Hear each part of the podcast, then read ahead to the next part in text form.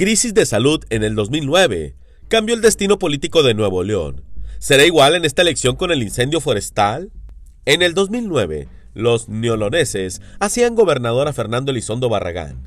El hombre de la fe conquistaba a sus electores. No había forma que Rodrigo Medina, entonces un diputado federal desconocido, lo derrotara.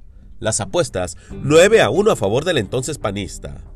Pero se vino el tema de la influenza H1N1 y el destino de Nuevo León cambió, mientras Elizondo Barragán anunciaba que haría un paro de campaña para evitar la propagación del virus, Rodrigo Medina, junto a candidatos priistas, tomaron el problema a su favor y comenzaron a regalar miles o tal vez hasta millones de cubrebocas y botellas de gel antibacterial por doquier.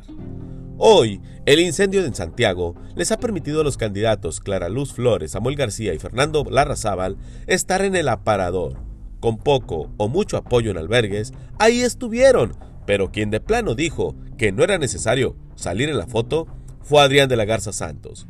No sabemos si ha entregado apoyo o no ante la falta de testigos gráficos, pero ya ofreció un equipo de colaboradores para sofocar el siniestro.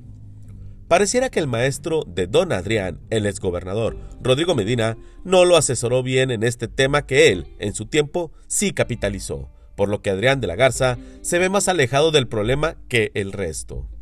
Por lo pronto, Samuel García les ganó a todos, haciendo un llamado nacional y con apoyo de las bancadas de diputados y senadores, solicitarán apoyo extraordinario con recursos al gobierno federal para sofocar los incendios. Esperemos que encuentre eco, porque el Estado está quebradísimo y que esta situación genere en todos los candidatos y quien gane la obligación de brindar mayor presupuesto a bomberos, cuerpos de rescate como Cruz Verde, Roja, Protección Civil de todos los municipios, porque en momentos que ellos piden apoyo, todos los políticos voltean de lado.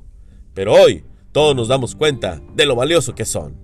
Por lo pronto, ¿quién capitalizará más esta crisis ambiental en época electoral? Duro como la roca, su servidor, Efren Andrade.